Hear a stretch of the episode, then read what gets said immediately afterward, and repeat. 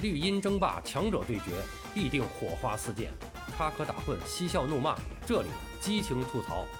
欢迎来到巴多的有声世界，咱们一起聊个球。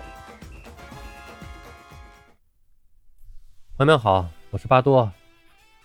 昨天晚上啊，十月十号，中国男足国家队在这个二零二三中国足协中国支队大连国际足球小赛中迎战越南队，进行了一场热身赛。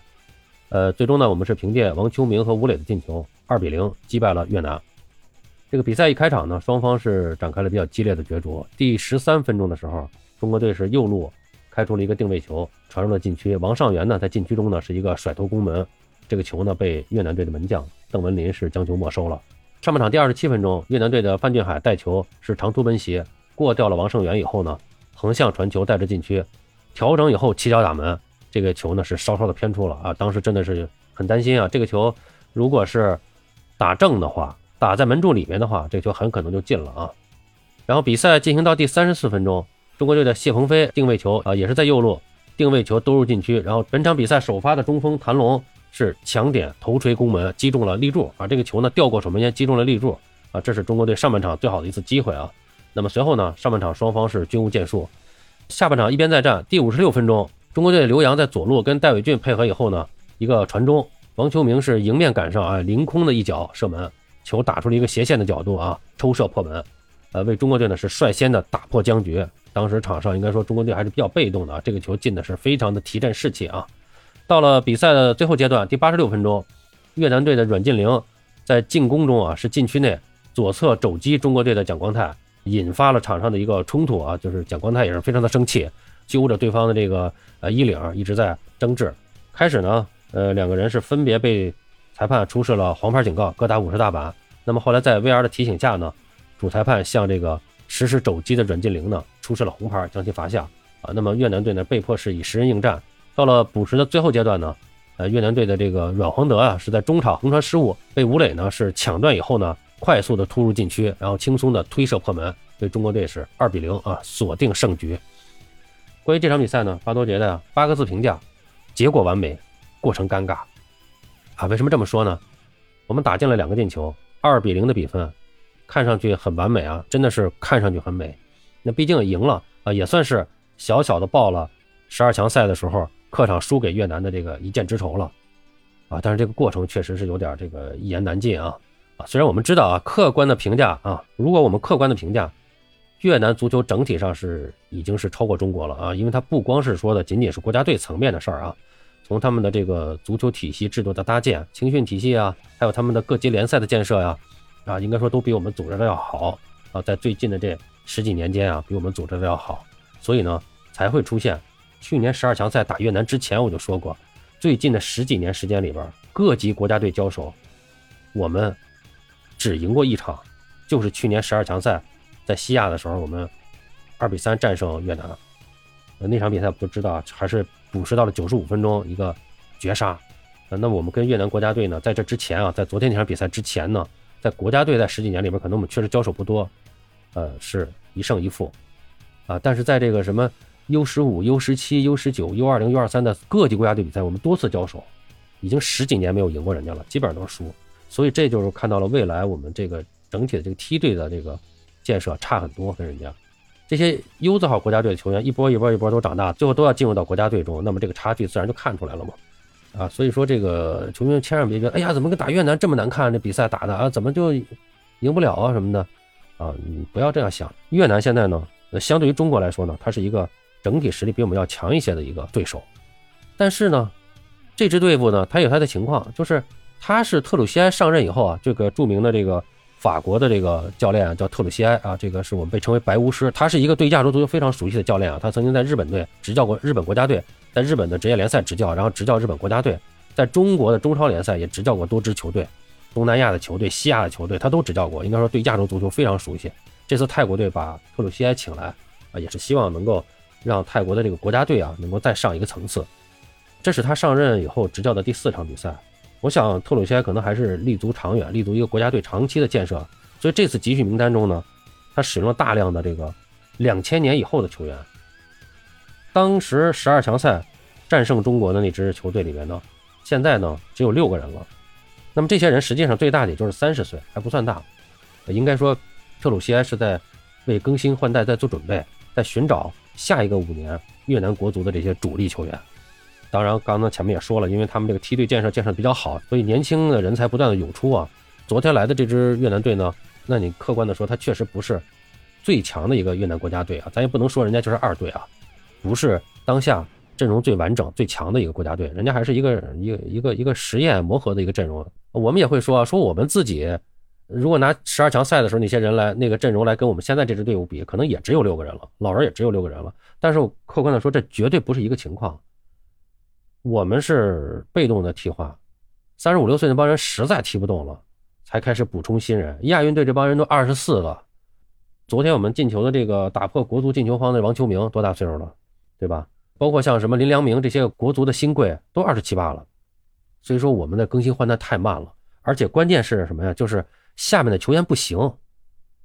当时巴东印象很清楚，九二年巴塞罗那奥运会那个预选赛之前是。六强赛，九二年年初打这个预选赛，那国奥队那一边人就是黎兵啊、范志毅啊、彭伟国呀啊等等这一批人，就那一批人，马上在九二年的这个夏天的联赛里面，我们就看到他们是咱们各支甲级队的这个主力都在都上了，那就是年轻人，你的实力强，你就把前面的人顶掉了，自然就顶上来了。咱们现在是为什么三十五岁这一波人现在还没退呢？那后边人顶不上来啊。所以我们现在这个阵容，大家也说，哎呀，我们这阵容也都是好多新人，咱们新人完全跟越南不是一个情况，咱们是被动的。他行不行？踢得再不行，你也只能用他了，因为他都二十四五岁了，你不能老用三十五六岁的人在打呀。所以这就是整体的这个国家队的水平在往下降，在往下降。啊，这就是这个两支队伍昨天这个交战的这么一个情况啊。所以说，即使我们承认越南应该是比我们要强一些的，但是昨天那个场面打的实在是。实在是令人尴尬。这过程上啊，人家打的真的是比我们好很多。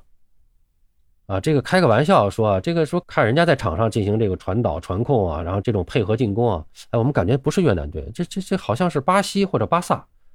啊，当然没那么夸张啊，但至少我觉得有点这个日本队的感觉了，就这种流畅的这种传导进攻。昨天他们整场的控球率达到了多少？百分之六十三。远远超过我们，上半场可能要超过百分之七十五，下半场我们这个换上了戴伟俊啊、王秋明啊等一些人啊，我们这个控球率还是有所提升的，场面也有所改善啊。昨天那比赛，我我为什么我用了“尴尬”两个字呢？过程尴尬，真的是在看的时候，就是越南队这个球一倒起来啊，他们一直倒下去啊，可以倒十几脚、二十几脚，可以倒上几分钟不失球，我们抢不下来，最终我们是要想破坏对方的这个传导。就不用说把球权拿下来，终止他们的连续传导，最后只能是用犯规。而我们自己呢，拿到球权以后传球，百分之九十的情况下都是超不过三角，这个球权就转换了。哎呀，所以说真的是很尴尬呀，这个，这就是说我这就是我说这个评价为什么这这八个字啊，哎，所以说在这样一种情况下，真的就这场比赛中国队比分很完美，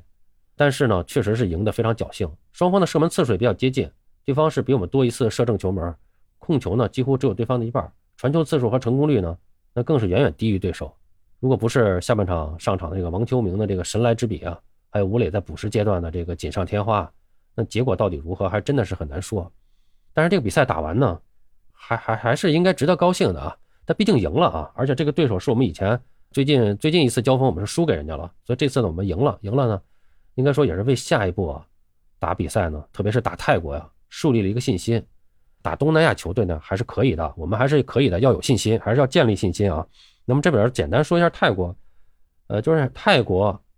在今年年初的一月份的比赛中，跟这个越南队呢，他们在争夺这个东南亚杯的冠军的时候是赢了这个越南的啊，所以我们千万不要小看泰国队。如果我们在打泰国的时候出现了像我们今天跟打越南这样尴尬的场面，大家也不用感到意外惊讶。啊，因为泰国跟越南基本上国家队的层面，呃，是一个相同水平了啊，基本上也是一个相同水平了。但是今天这场比赛我们赢了，我跟你说还是要有信心呢。我觉得就是说，我们要认真的总结这场比赛，这场比赛特别有研究价值，因为我们马上就要打泰国，这场比赛很重要，要认真研究一下我们的两个进球，也包括上半场被动情况下，我们创造两次机会，其中有一次我们打在门柱上了，就是谭龙的那个头球。一定要正确的认识自身，客观的认识对手，打我们能打好的战术。啊，什么意思呢？就咱们从控球上，刚才我们说这控球率，啊，上半场人家百分之七十三，整全场比赛百分之六十三，然后整个这场上这传导的情况咱们也看出来了，就是说，客观的认识自己，我们的脚下技术、传控能力就是不如人家越南，就是不如东南亚球队，包括泰国。那么这样情况下呢，我们就不要跟人家去非要打这个。跟人家去拼，我们要打传控，然后我们要啊通过传导撕开对方的防线，然后我们中路要去打中路渗透，呃，然后这个打进去打出漂亮的足球，你打不出来。你玩这个现在你玩不过人家，那我们回来我们就说今天一个门柱两个进球，第一个上半场两次机会，全都是右路前场的定位球机会传中，然后中路头球轰炸创造了两次机会，那么其中有一次谭龙咱们打中了这个。门柱了，我们就想说这个，包括下半场王秋明那个进球是边路刘洋的一个传中，所以我们就说我们是不是可以认真的想一想，我们是不是要多打这个边路的传中，还是从两个边路去突破，然后打传中，中路的接应，下不了底的话，从内部就起球行不行？四十五度炸，中路立个高中锋，然后两边配上两个射门技术好的。那我们能不能打这样的战术？就简单一点轰炸对方，对吧？上半场那个门柱和下半场第一个进球，其实都是边路传中造成的。那么下半场那个进球就是对方压上来以后呢，人数少，比分落后，对方压上来了，然后我们呢，其实是一个反击的态势，然后吴磊在前场抢断，然后把这个球打进了。这里边我觉得有两个问题需要总结。第一个就是逼抢，是因为现在这个能换五个人。刚才我们说了，战术上我们打边路传中，我们打传中轰炸。那么整体对抗上，我们的身体还是有优势。在逼抢上，我们能不能多下点功夫，再加强点这个逼抢的这个强度，来弥补一些技术上的不足？那么通过这种拼抢，来压制对方的传导，然后我们呢把阵线往前推，然后通过这种逼抢制造对方失误的机会，然后抢断呀，打反击得分。这是一个问题，就是。要加强这种逼抢，特别是高位逼抢，利用我们的身体优势。第二个问题就是这个反击的问题，防守反击。可能很多人觉得还放不下这个架子呢。我们对泰国队打什么防守反击啊？也是啊，这这这面子往哪放啊？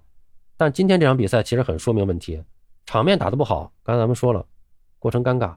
但是结果完美啊，二比零赢了。那世预赛的时候，小组赛咱们对泰国，场面难看一点也没关系啊。如果我们能赢就行啊。所以，我们是不是可以？你即使不全场打防守反击，我们在一定的时间内把节奏放慢，拿球的时候呢，我们适当放缓，往后收一收，让对方呢往出攻一攻，然后我们打人家的反击。我们毕竟前面还有吴磊啊、艾克森啊，包括昨天没有出场的谢维军，我觉得打反击上呢，我们还是有一些个力量，包括这个戴伟俊的前面的串联，我觉得这几个方面都是我们战术上要认真总结的，用什么样的战术，用什么样的方法。来打东南亚的球队，啊，要要放下面子，别老这个端着这个天朝上国的那个劲儿啊！我们这你你现在足球方面，你就是一个小学生，你不比人家强，这是我的观点啊。另外呢，就是昨天从昨天来看呢，当然这个昨天这比赛热身赛嘛，本身就是一个呃调整状态，就是在试验阵容嘛。我觉得昨天的这个出场的一些主力阵容呢，可能还需要再调整一些，包括一些年轻人出场的力度还要再大一些。昨天很好啊，这个。呃，使用了像方浩啊，亚运队的，包括谭龙啊，虽然年龄大一些啊，但是如果下一场对泰国呢，其实像如果谭龙的状态好呢，啊，再顶一顶，我觉得也是还可以的啊。但是有些个地方呢，还是值得商榷啊。试验完了以后呢，我觉得就得及时的调整了。比如说王上元，当然昨天用王上元可能也是有一个被迫的问题，就是主力中卫朱晨杰不在，呃，有伤，还有像蒋胜龙，蒋胜龙就停赛了，啊，所以这样呢，就造成了这个昨天的这个右中卫呢。把这个本身是一个后腰或者右边前卫的这么一个选手啊，王上元挪到了这个右中卫的位置上，但昨天看这个效果还是要差一些，还是要差一些。然后就是昨天的下半场的调整以后呢，感觉咱们的这个场上控制力啊增强了，场上控制力增强了。那么我想可能跟这个越南队体力下降有关系，但另一方面我们这些调整的几个人，像戴伟俊上了，高天意上了，啊。那么我们是不是考虑一下，就中场的这个双后腰，我们现在用的是吴曦和李可，是不是可以考虑一下高天意打首发？高天意和李可的这个组合可不可以？而他们俩本身都在这个国安队，可能这个相互之间的熟悉程度啊、默契程度可能会更好一些。然后前腰这块，我觉得戴伟俊这个没问题，这个没有其他人选。戴伟俊肯定，我觉得应该是，呃，他身体没问题的话，应该是首发的一个状态。然后就是左右边路，现在右边呢，昨天是一块用的是方浩，左边呢还是靠刘洋，啊，这两边呢这个问题呢，反正我觉得左右边路啊，如果我们要重点的要走边路进攻的话，我觉得左右两边这个人选还得还得认真的选一下，还得认真选一下。比赛大概就说这么多，最后还想说一下这个，我昨天在看的时候觉得有点奇怪，但是后来呢，看完了以后，我昨天晚上琢磨琢磨，我突然想起一个问题来，就是昨天在看的时候，这个场上的这个球员啊，老摔倒，老滑倒，包括吴磊啊，包括很多就是进攻特别好的机会的时候，老是滑倒，而且一倒摔倒以后就把这个草皮蹬起一块了。当时我是想这个草皮有点问题，是不是我们提前浇水或者什么？后来也后来可能也想也不是，那犯不上啊这个。但是后来我发现，就是比赛的时候，我就感觉很奇怪，就是，呃，我们新换上去的队员也摔跟头，也老滑倒，而且就是一次两次重复的滑倒，然后踢一会儿，可能以后适应点这场地，稍微注意一下的这个跑动啊，会急转急停啊，可能就会注意一些。而且这还不是最关键的，最让我费解的事儿啊，越南队没怎么滑倒，这你看这场上摔倒的、滑倒的，全是中国队的球员。啊，我这是很奇怪啊！这是我们的主场啊，我不知道这个比赛前这个金州是不是下雨了啊？是不是下雨了？所以场地呢比较松软。但是越南队为什么不摔呢？